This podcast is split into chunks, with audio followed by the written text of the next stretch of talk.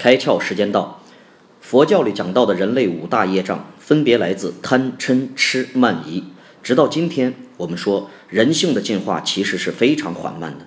上述案例无一例外都是针对人性的弱点提供商业上的解决方案。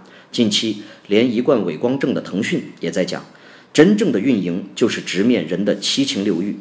其实更容易被我们忽略的一点是，在这个方生方死、瞬息万变的时代，一切表象都是内容，一切内容都是媒体，产品就是真人秀。你的外包装一亮相，就不仅仅是去占领消费者的眼睛，而是要占领他们的嘴巴，让消费者去评论你、八卦你。良好的开端往往从表象开始，但它却是成功的一半。好了，明天继续。